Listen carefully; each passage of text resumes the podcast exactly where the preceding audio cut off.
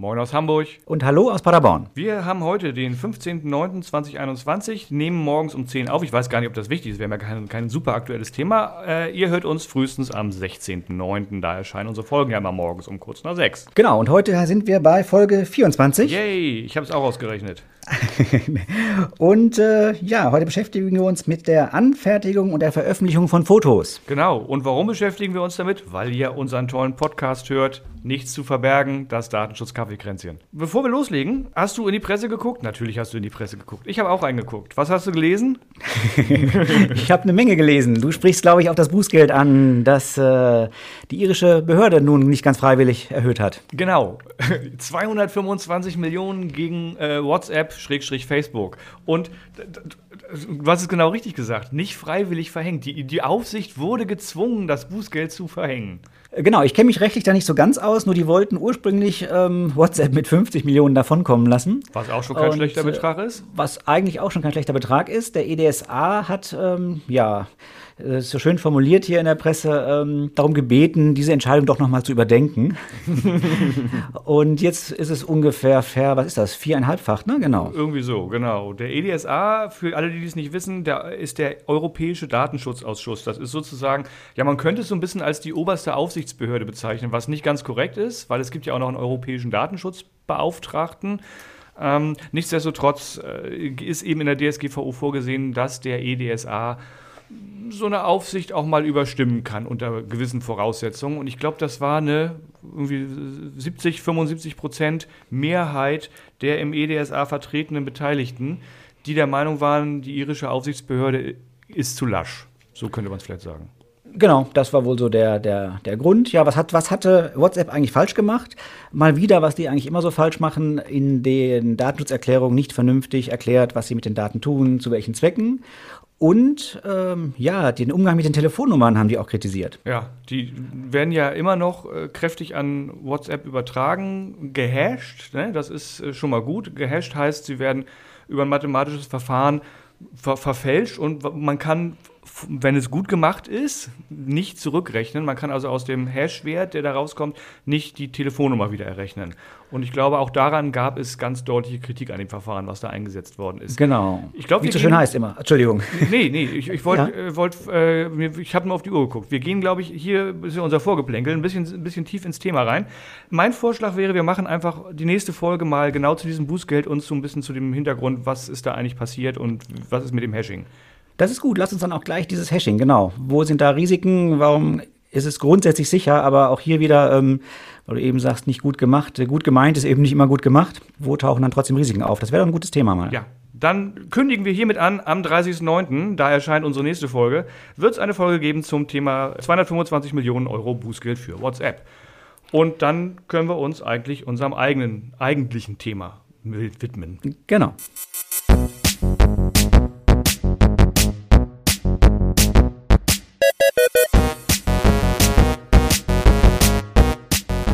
Dieser Podcast enthält Informationen rund um das Thema Datenschutz und ist durch unsere persönliche Meinung geprägt. Keinesfalls stellt er eine Rechtsberatung dar. Eine individuelle Beratung können wir nur erbringen, wenn wir ein Mandat als Datenschutzbeauftragter haben.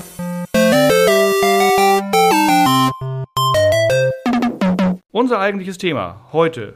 Was ist eigentlich, wenn ich Fotos von MitarbeiterInnen mache und die wo auch immer veröffentlichen möchte?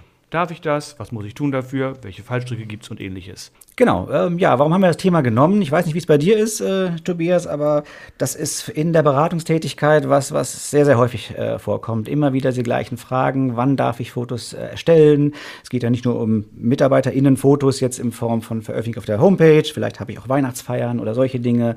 Äh, wie muss ich informieren? Reicht es, wenn ich einen Aufsteller am Eingang mache? Und ähm, ganz, ganz viele Fragen, äh, mit denen wir uns ja immer wieder beschäftigen. Genau. Und äh, steigen wir mal ein, so ein bisschen wie wir Datenschutz-Heinis das immer so machen. Ich brauche für alles eine Rechtsgrundlage. Das ist jetzt erstmal nicht so schwer, wobei ich schon die erste Frage mir stelle, wo finde ich die überhaupt? Finde ich die wirklich in der DSGVO oder gibt es noch andere Gesetze zum Thema Fotografie und Veröffentlichung von Fotos? Klammer auf, natürlich gibt es die. ja, die gibt es aber auch andersrum. Äh, wir finden immer alles in der DSGVO. Der Rest sind ja maximal äh, Ergänzungen, äh, Füllung von Öffnungsklauseln, aber wir müssen immer erstmal in die DSGVO schauen. So ist es auch hier. Ja, genau. Und wir finden, also wenn wir jetzt im Unternehmensbereich sind, finden wir schon mal was, also, oder nee, ich fange anders an, zum Thema Fotos und ähnlichem, finden wir ja schon mal was im Bereich Journalismus. Jetzt ist die Frage, wenn ich jetzt als Unternehmen einen Werbeprospekt machen will oder meinen Vertrieb auf der Homepage darstellen will oder irgendwas anderes machen will, ist das journalistische Tätigkeit? Vermutlich nicht. Ähm, genau, in aller Regel nein. Also das ist eine Ausnahme. Es gibt genau, es gibt dieses Medienprivileg, aber da werden wir uns in der Regel in all diesen Beratungen, in denen wir uns immer so befinden und was die Unternehmen so vorhaben, nicht befinden. Schade, weil wäre praktisch. Dann wäre es einfacher, genau. Das wäre schön. So, das heißt, wir sind in den ganz normalen, ordinären Rechtsgrundlagen, mit denen wir ständig zu tun haben, Einwilligung, Vertrag, gesetzliche Verpflichtung, berechtigtes Interesse, Leib und Leben und den letzten habe ich vergessen, öffentliches Interesse. Davon passen nicht alle, ne? also kommt immer darauf an, ob es an Fotos öffentliches Interesse gibt, wahrscheinlich eher nicht. Gesetzliche Verpflichtung, irgendwas, Werbung zu machen oder so, gibt es auch nicht, kann man auch nicht anwenden. In meinen Augen bleiben genau drei Stück. Einwilligung, ich mache einen Vertrag mit der Person oder ich sage einfach, ich darf das, weil ich ein berechtigtes Interesse habe. Genau, das ist schon mal eine ganz gute Einleitung eigentlich, weil es gibt diese drei, aber im Prinzip in der Praxis ist es ja so, jeder denkt immer nur an die Einwilligung. Das ist wirklich schon inzwischen fast so ein Reflex. Ich will ein Foto veröffentlichen, ich brauche eine Einwilligung. Machen wir auch ähm, ganz, ganz viel so. Ähm, ja, genau. Ähm, ist aber im Endeffekt falsch, weil ich kann die anderen Rechtsgrundlagen durchaus auch äh, verwenden. Mhm. Häufig ist es eben die Einwilligung, die ist natürlich auch sehr sinnvoll, aber es gibt halt Ausnahmen, wo die Einwilligung nicht sinnvoll ist. Genau. Ist, wenn ich zum Beispiel irgendwie äh, ins Fußballstadion rein fotografiere, ähm, dann möchte ich hinten dran nicht, wenn ich die Hälfte nehme, sagen wir mal 12.500 Leute fragen müssen, darf ich dich mit veröffentlichen? Schönes Beispiel. Da wird sicherlich das berechtigte Interesse eine einfachere Geschichte sein. Aber gehen wir vielleicht nochmal zurück zur Einwilligung. Wann ist die sinnvoll? Naja, die ist immer dann sinnvoll, ähm, wenn ich wirklich eine Wahl geben möchte. Also ich will eben nicht das Foto haben, um das vielleicht auf den Mitarbeiterinnenausweis ähm, zu drucken. Dann will ich ja keine Wahl geben, sondern ich möchte von der Weihnachtsfeier Fotos veröffentlichen. Ich möchte meine Mitarbeiter auf der Homepage vorstellen dann kann ich eben wunderbar mit der Einwilligung arbeiten, weil ich weiß genau, was mache ich denn, wenn derjenige nicht einwilligt. Naja, dann kommt halt kein Foto drauf. Das zweite ist, das Thema ist ja die, das Recht auf Widerruf. Er kann jederzeit diese Einwilligung widerrufen und auch hier habe ich dann ja kein Problem. Ich kann das Foto wieder wegnehmen. Das heißt, überall da, wo ich eben äh, bei einer fehlenden Einwilligung oder beim Widerruf keine Probleme bekomme, kann ich wunderbar mit der Einwilligung arbeiten. Exakt. Ist einfach. Ich habe natürlich ein paar Rahmenbedingungen bei der Einwilligung zu beachten. Die habe ich bei jeder, sind aber, das sind die gleichen wie bei jeder Einwilligung. Mm, das äh, kriegt man ganz gut hin. Ich muss informieren und ähnliches. Mm, nichtsdestotrotz äh, ist es freiwillig, weil es widerrufen werden kann und weil ich auch in der Lage bin, und das ist das, das Wichtige, ich muss in der Lage sein, diesen Widerruf auch umzusetzen. Ne, das sieht anders aus, wenn ich zum Beispiel einen Film drehe. Ne, vielleicht lasse ich eine ganze Crew ankommen, drehe drei Tage, der ganze Spaß kostet mich 50.000 Euro plus ein bisschen Nachbearbeitung. Und dann möchte ich nicht, dass eine Woche später jemand kommt und sagt, ach, hm, ich habe es mir anders überlegt. Oder genau. im Zweifelsfall äh, Mitarbeiterin, der die gekündigt hat oder wurde, noch schlimmer, geht nicht im Guten und will mir da nochmal einen mitgeben. Ne, wir hatten neulich schon das Thema, dass äh, gerade so in Rechtsstreitigkeiten mit, mit Arbeitgebern auch gerne mal die Auskunftskarte gezogen wird und da könnte man jetzt auch nochmal die Widerrufskarte ziehen und sagen, so, jetzt ärgere ich euch, jetzt habt ihr 60.000 Euro umsonst ausgegeben. Haha. Genau. Also das ist ein gutes Beispiel schon der Imagefilm oder natürlich auch ähm, sämtliche Druckerzeugnisse. Ich habe irgendeine äh, Imagebroschüre eben, irgendwas, was in den Druck ging und das äh, ist schon verteilt worden oder äh, noch besser eben, ich habe es schon gedruckt, es liegt hier in meinem Unternehmen fertig, ich möchte es erst verteilen, weil dann hätte ich ja theoretisch wirklich noch die Chance beim Widerruf, die alle wieder einzustampfen ähm, und zu verbrennen und neu zu drucken. Das heißt, ich könnte den Widerruf ja noch umsetzen, müsste es vielleicht sogar und da ist die Einwilligung eben dann äh, eine sehr schlechte Wahl. Genau. Was wir manchmal machen, und das äh, ist vermutlich zumindest streitbar, so würde ich es mal sagen, äh, dass wir tatsächlich in diese Einwilligung Regelungen mit reinnehmen. Was sind die Folgen des Widerrufs? Also sowas wie bereits gedrucktes Material darf noch für maximal äh, sechs Monate aufgebraucht werden oder ein Film darf noch bis zu sechs Monaten weiter veröffentlicht werden und muss dann erst runtergenommen werden und ähnliches. Das heißt, die Person weiß, worein sie einwilligt und was die Folgen sind, wenn sie das nicht mehr möchte. Ähm, da würde ich mal sagen, sind wir so ein bisschen im Graubereich, ähm, weil letztlich ist ein Widerruf sofort wirksam. Und Einwilligung widerrufen ist Einwilligung widerrufen. Und die Frage, die sich mir stellt, sind wir gegebenenfalls an der Stelle sogar schon im Vertragsbereich? Mhm, genau, das ist das perfekte Stichwort. Warum machen wir nicht einfach einen Vertrag? Gerne. genau, gerne. Nicht, nicht wir beide. Nein. Ähm, Das heißt, wir arbeiten nicht mehr Einwilligung, sondern wir machen eine vertragliche Vereinbarung. Äh, kann man sich noch darüber streiten, muss dann auch wirklich eine Gegenleistung erfolgen, muss dann auch eben eine Geldleistung erfolgen, müsste ich vielleicht für das Foto bezahlen. Aber selbst das ist ja vielleicht eine Option, dass ich sage, naja, dann bezahle ich halt ein bisschen was für dieses, äh, für dieses Foto als Unternehmen, mhm. wenn ich dafür nicht das Problem habe, dass ich, dass ich nachher meinen Imagefilm wieder einstampfen muss. Ja. Ähm, auf der anderen Seite kann die vertragliche Vereinbarung ja auch andere Gegenleistungen äh, beinhalten. Häufig hat der Beschäftigte ja auch ein eigenes Interesse daran, an diesem Imagefilm mitzuwirken, in der Broschüre in irgendeiner Form zu erscheinen, mit seiner Funktion, mit seiner Tätigkeit, was er macht. Und dann kann man das ja auch so formulieren, dass die, ähm, ja, dass die beiderseitigen Interessen trotzdem in dem Vertrag ähm, sich wiederfinden, ohne dass da eine Geldleistung vereinbart wird. Du, du bist gerade im Paragraph 26 BDSG, ne? wo, wo klargestellt wird, welche, Ein welche Voraussetzungen können oder müsste es eigentlich geben, damit eine Einwilligung im Beschäftigungsverhältnis wirksam ist. Das da Hintergrund da vielleicht ganz kurzer Exkurs ist ja immer die äh, vergangene Rechtsprechung, wo alle Arbeitsgerichte äh, oder sagen wir viele Arbeitsgerichte auf dem Standpunkt standen, eine Einwilligung Beschäftigungsverhältnis ist eigentlich gar nicht möglich, weil der Arbeitgeber ist ja der große böse Mächtige und setzt die, die ArbeitnehmerInnen unter Druck. Äh, Im Zweifelsfall mit unterschreib mal hier und dann auf der Tonspur mündlich, du möchtest ja sicherlich auch weiter bei uns beschäftigt sein und Spaß bei der Arbeit haben. Da gab es jetzt im BDSG, weil, weil die Rechtsprechung eben häufig war, nee, Einwilligung Beschäftigungsverhältnis ist überhaupt nicht möglich, gibt es die Klarstellung des Bundesgesetzgebers, dass Einwilligung Beschäftigungsverhältnis durchaus möglich ist, unter bestimmten Voraussetzungen, nämlich wenn beide Seiten zum Beispiel gleichgerechtete Interessen verfolgen oder es sogar ein Vorteil für die Beschäftigten ist, wenn da in, also diese Verarbeitung, die eingewilligt wird. Ob jetzt eine Veröffentlichung in, in Werbebroschüren ein Vorteil ist, kann ich nicht beurteilen. Mindestens könnten es gleichgerichtete Interessen sein, weil vielleicht den MitarbeiterInnen, wenn die im Vertrieb zum Beispiel tätig sind und sie bekannter werden und man, also das kann ja die Vertriebstätigkeit durchaus unterstützen. So, und das würde ich als gleichgerichtetes Interesse sehen. Mhm. Ja, wobei du natürlich jetzt ähm, wieder bei der Einwilligung bist. Wir waren ja eigentlich schon so ein bisschen beim Vertrag. Ja, ja, ähm, ich, und, ich, und, ich wollte, und, Entschuldigung. Mhm. Und mir ging es also eher so ein bisschen darum, ein Vertrag ist normalerweise etwas, wo beide Parteien, die den Vertrag nachher unterzeichnen, sich zu etwas verpflichten. Genau. Und dass man da in irgendeiner Form guckt, da kann man natürlich diese Argumente aus dem 26 für die Einwilligung äh, nehmen, weil da diese diese Interessen des Beschäftigten ja auch aufgeführt werden. Aber es geht eher darum, dass man dieses, diese gleichgerichteten Interessen dort in den Vertrag packt, dass das so gewissermaßen diese Gegenleistung ist und man dann gemeinsam dieses Interesse hat, diesen Vertrag zu erfüllen. Mhm, ja, und wenn genau. wir beim Vertrag sind, dann können wir da natürlich auch Laufzeiten reinschreiben. Also nehmen wir nur mal, äh, das haben wir im Prinzip, wenn Schauspieler Filme drehen, dann wird der Film ja auch nicht äh, wieder gelöscht, wenn der Schauspieler nachher seine Einwilligung widerruft, sondern durch diesen Vertrag, den der Schauspieler hat, äh, gibt er ja äh, zeitlich unbefristet in dem Fall diese Rechte an diesem Film auch ab. Und genau. genau. das, so sinngemäß, könnte man das ja dann auch vereinbaren. Genau, genau. Das äh, passt in meinen Augen. Und die Frage ist jetzt immer, hattest du eben auch schon angesprochen, muss ich als Arbeitgeber eine Gegenleistung bringen? Also muss ich den, die, die, die, die MitarbeiterInnen bezahlen dafür, dass sie mitmachen?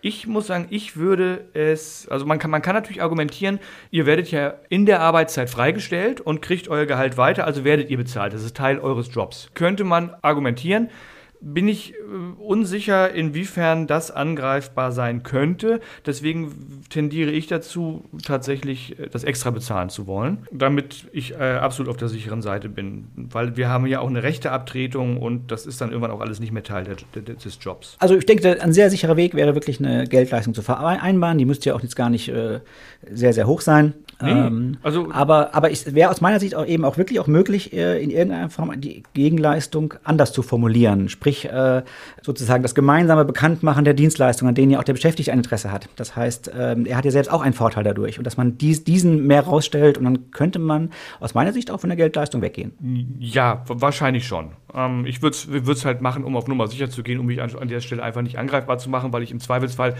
ein Argument schon vor, vorweg eliminiere, was mir gegebenenfalls Aufwand erspart, weil mich jemand mhm. damit gar nicht angreift, äh, kein Angriffsversuch starten kann. Ja, ist richtig. Wobei, kleiner Einspruch, man könnte dann ja wieder über die Höhe der Geldleistung diskutieren, ob die angemessen war. Ja, das finde ich ähm, aber ganz einfach, weil wenn ich mir äh, SchauspielerInnen angucke, die ich engagieren kann für solche Filme, die kriegen ja jetzt nicht irgendwie 10.000 Euro dafür, sondern die kriegen für einen für für für ein Drehtag oder für einen halben Drehtag, also wo ich wirklich von Film mit Bewegtbild und Ton spreche, was in meinen Augen eine anspruchsvollere Leistung ist, als da zu sitzen und zu lächeln, kriegen die, ich sag mal, ein paar hundert Euro. So, das muss also jetzt nicht die Welt sein, was man seinen MitarbeiterInnen da bezahlt. Ja, das stimmt. Vielleicht wäre das wirklich sogar ein guter Ansatz, dass man sagt, ich hole mir mal zwei, drei Angebote ein, hefte die ab und äh, orientiere mich ungefähr an dem, was ich also an, an Angebot bekommen habe dann könnte ich nachher sehr gut argumentieren, ähm, dass ich hier diesen Fremdvergleich standhalten kann. Genau, und die professionellen SchauspielerInnen, also jetzt nicht George Clooney oder so, ne, sondern äh, normale professionelle SchauspielerInnen,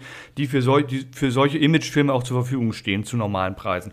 Ähm, und die dürften aufgrund der Ausbildung als SchauspielerInnen äh, immer noch auch höhere Gagen kriegen als dann eben die eigenen MitarbeiterInnen. Also ich glaube, wenn man da mit kleinen äh, dreistelligen Beträgen für einen ganzen Tag kommt, ist das absolut angemessen. Absolut. Ähm, sehe ich grundsätzlich auch so. Frage ist natürlich dann, äh, klar, was mache ich dann mit dem, äh, wenn ich eine ganze Abteilung fotografieren möchte und als Abteilung ins Internet setzen will, dann wird das doch auch ganz schön teuer. Ähm, muss man halt dann schauen, wie man jeweils damit umgeht. Genau. Ich würde gerne noch einmal kurz, also ich finde das mit dem Vertrag unheimlich spannend und äh, finde das eine, eine, gute Sache. Ich würde gerne noch mal auf die Einwilligung eingehen, einmal ganz kurz. Ne? Wir haben ja eben schon gesagt, äh, 26 BDSG regelt da so ein bisschen was zur Einwilligung Beschäftigungsverhältnis. Ähm, aber auch selbst wenn ich nicht im Beschäftigungsverhältnis bin, gibt es ja noch eine Regelung, die eigentlich sagt, dass ich eine Einwilligung brauche, wo, wo wir noch gucken müssen, ob das anwendbar ist, beziehungsweise ob ich das mit dem Vertrag auch erfülle. Ne? Du meinst das Kunsturhebergesetz, genau, Paragraph 22. Exakt, exakt genau. Paragraph 22. Ja, ich, genau. ich, ich würde das gerne einmal vorlesen, den, den Satz, weil das ist so ein fürchterlich gestellster Satz. Ne? Es ist auch nur einer, der ganz kurz ja. ist. Also erster Satz ist das, Bildnisse dürfen nur mit Einwilligung des Abgebildeten verbreitet oder öffentlich zur Schau gestellt werden. Das finde ich super, diese Formulierung. Also so richtig uraltmodisch. Ja, genau, ähm, da gehen wir noch von der analogen Verarbeitung aus, wo irgendwo Riesenplakate stehen. Ja, auch öffentlich zur Schau stellen. Also Hintergrund mhm. ist natürlich, äh, das Gesetz ist äh, im Reichs Reichsgesetzblatt veröffentlicht worden. Ne? 9.1.1907. Äh, okay, so. so alt ist das. Also, ich wusste, genau, ich wusste, im Dritten Reich gab es das schon, das wusste ich wohl, ja, aber dass das so früh schon, schon war. Gab es schon davor äh, an unsere Freunde der ReichsbürgerInnen. ReichsbürgerInnen. Ähm, das gilt auch für euch. Das hat der Kaiser noch verabschiedet. Das ist genau. nichts von der Deutschland GmbH. Stimmt. Das gilt sogar für die. Ja. Okay, ja, und auch da, äh, zwei Dinge sind wichtig zu dem KUG, wie es äh, abgekürzt wird.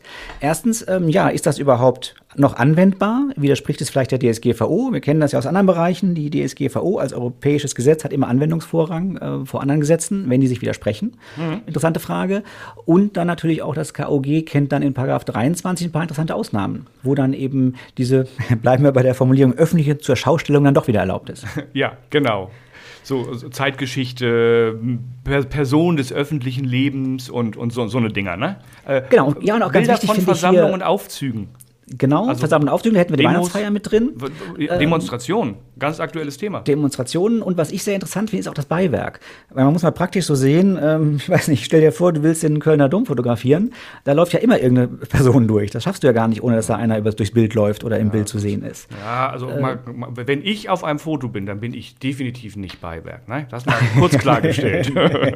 Nein, du natürlich nicht, aber andere Personen könnten ja vielleicht Beiwerk sein. Ähm, genau, und auch da gibt es eine Ausnahme, das heißt, da sagt das KOG, ähm, ja, dann ist das in Ordnung, weil ich ja eigentlich dieses, ähm, dieses ähm, ja, dieses Gebäude, diese Landschaft, äh, was auch immer, diese, diese Örtlichkeit fotografieren und veröffentlichen möchte. Und diese Person, die da als Beiwerk drauf ist, hat halt Pech gehabt. Genau, ganz wichtig, es gibt ja tatsächlich Menschen, die, die, die sprechen andere Menschen, die gerade ein Foto geschossen haben auf der Straße an und sagen, soll sofort gelöscht werden, ich bin da drauf, das ist verboten wegen Datenschutz. Und das ist natürlich Quatsch. Genau. Es sei denn, ich das, mache ein Porträtfoto von der, von der anderen Wobei, Person. Wobei, je nachdem, wie kräftig der Mensch aussieht, würde ich es trotzdem löschen, wenn der mich das fragt. ja, kann passieren, genau, das stimmt, ja. Ja, jetzt nochmal genau. Äh, müssen wir es denn jetzt beachten? Ist es, äh, gilt es noch? Ähm, wie ist das mit dem äh, Widerspruch zur DSGVO? Also ich finde, das, grundsätzlich steht es erstmal nicht im Widerspruch zur DSGVO. Es wird weiter gelten, es muss sich natürlich der DSGVO unterordnen. Es ist ja jedes Gesetz äh, im Sinne der D oder im, im, im Kontext der DSGVO zu betrachten. Und finde ich, passt hier aber auch. Äh, hier wird halt eine Einschränkung gemacht äh, bezüglich, oder eine, eigentlich ist es fast eine, eine Erlaubnis gemacht, äh, dass ich nämlich Bildnisse, Fotos zum Beispiel, veröffentlichen oder machen darf und ver veröffentlichen darf wenn ich eine Einwilligung habe. Also das, das ist ja ungefähr das, was drin steht. Genau, er, der 22er, der, der, der kann nicht ähm, im Widerspruch stehen, weil der verlangt ja die Einwilligung. Äh, Der 23er mit den Ausnahmen, der könnte ja im Widerspruch stehen. Ja, könnte er. Ja, genau. Also ich denke, der ist halt dann äh, anzuwenden, wenn ich ähm, grundsätzlich die Rechtsgrundlage des berechtigten Interesses nehme. Das heißt, ich, wir hätten genau. ja, wir haben noch eine dritte Rechtsgrundlage, über die wir noch nicht gesprochen haben, das berechtigte Interesse. Ja, das kennen wir aus anderen Bereichen. Ich habe hier halt einmal das berechtigte Interesse des Unternehmens, vielleicht eben einfach äh, meine gelungene Weihnachtsfeier zu dokumentieren. Das muss ich abwägen mit entgegenstehenden Interessen des, des Beschäftigten, die, die vielleicht ein Interesse daran haben, dass das Foto nicht veröffentlicht wird. So, wenn ich diese Abwägung vornehme, da kann ich den 23er schon mit reinnehmen und mit als Argument verwenden äh, für diese Abwägung, die vielleicht dann zugunsten des Verantwortlichen ausschlägt, dieses Foto veröffentlichen zu dürfen. Ja, auf jeden Fall, genau. Das ist, äh, wenn, wenn ich dann eine, eine, größere Veranstaltung habe und ich fotografiere auf meiner Weihnachtsfeier von oben quer über die Tanzfläche, da sehe ich 50 Leute, dann äh, kann ich da natürlich durchaus äh, sagen, ich habe ein berechtigtes Interesse. Und Genau. das ist auch das, was üblicherweise gemacht wird. Jetzt ganz kurz, ähm, wir sind nämlich schon wieder über die Zeit. Wir haben am Anfang die Frage gestellt, wie muss ich denn darüber informieren? Reicht es, ein Schild aufzustellen oder ähnliches? Ähm, bei allem, wo ich mit der betroffenen Person direkt was mache, Vertrag, Einwilligung, kann ich natürlich kein Schild aufstellen. Da brauche ich was Schriftliches, ähm, damit ich es nachweisen kann. Also schriftlich im Zweifelsfall eine Mail oder ähnliches, aber ich brauche was, damit ich es nachweisen kann. Ich glaube, da müssen wir nicht drüber sprechen. Aber wenn ich das berechtigte Interesse als Rechtsgrundlage verwende, dann kann ich ja durchaus, also ich würde so in der Einladung zur Weihnachtsfeier was reinschreiben, Achtung, wir machen, das würde ich ganz kurz halten, Achtung, wir machen das und das und das. Denkt drüber nach, ob ihr das wollt, würde vielleicht auch noch Tipps geben, wie man das verhindern kann, wenn man nicht fotografiert werden möchte und würde dann tatsächlich am Eingang meine Datenschutzhinweise für die, für die Durchführung der Weihnachtsfeier ähm, aushängen und im Zweifelsfall noch jedem mitgeben und vielleicht man kann es auch mit der Einladung mitschicken und äh, den Hinweis geben, ähm, wenn ihr der Meinung seid, dass ein Foto, auf dem ihr zu sehen seid, nicht gut ist, dann teilt uns das mit. Also will sagen, widersprecht und übt euer Widerspruchsrecht aus und dann werden wir das äh, nicht veröffentlichen oder beziehungsweise wenn es veröffentlicht ist, wieder runternehmen von an den Stellen. Ja, genau, sehe ich auch so. Hintergrund ist einfach Einwilligung und Vertrag habe ich eine Nachweispflicht. Ich muss nachweisen, dass ich diese Einwilligung habe. Und egal wie, das gro wie groß das Schild am Eingang ist, es kann immer einer sagen, nö, bin ich vorbeigestolpert, habe ich nicht gesehen. Ähm, habe ich das berechtigte Interesse als Grundlage, ist das ja meine Rechtsgrundlage. Und ich habe dann eigentlich nur die Informationspflichten nach Artikel 13, 14 DSGVO und da, dafür gibt es keine Nachweispflicht. Die muss ich bereitstellen, die Informationen. Derjenige muss die Möglichkeit gehabt haben, die zur Kenntnis zu nehmen, aber ich muss es nicht nachweisen, dass er das auch getan hat. Genau, ich muss nur nachweisen, dass ich es gemacht habe. Das kann ich, indem ich einfach ein Foto vom Eingang schieße, bev bevor es losgeht, wo dieses Plakat hängt. Ja, oder du hättest im Zweifel auch viele Zeugen, die sagen würden, dass sie es gesehen haben. Genau. Wenn der eine Querulant sagt, da stand keins. Also genau. auch das wäre in dem Fall, glaube ich, dann wirklich recht einfach. Ja, das stimmt, genau. Ich finde, wir sind durch, oder? Ich glaube, wir haben alles Wichtige zu dem Thema gesagt. Okay, Fazit? Fazit, ja. Nicht nur an die Einwilligung denken, das fände ich so das Wichtigste, weil das ist, wie Ja. gesagt, der Reflex, was ich am Anfang schon sagte. Ähm, es gibt da mehr und es gibt manchmal sinnvollere Dinge. Genau. Fazit auf genau. Nicht nur an die Einwilligung denken, Vertrag ist auch super und manchmal kann man eben auch weder Vertrag noch Einwilligung sinnvoll machen. Dann kann man durchaus über das berechtigte Interesse nachdenken. Geht nicht immer, aber in ganz vielen Fällen. Ja, genau. Wunderbar. Dann kommen jetzt, würde ich sagen, von Oliver die Formalien. Von Oliver die Formalien. Anders als sonst können wir auf ein, das nächste Thema schon hinweisen, haben wir am Anfang schon mal gemacht. Es Stimmt. geht also in zwei Wochen um WhatsApp und Hashwerte, die Sicherheit durch Hashwerte.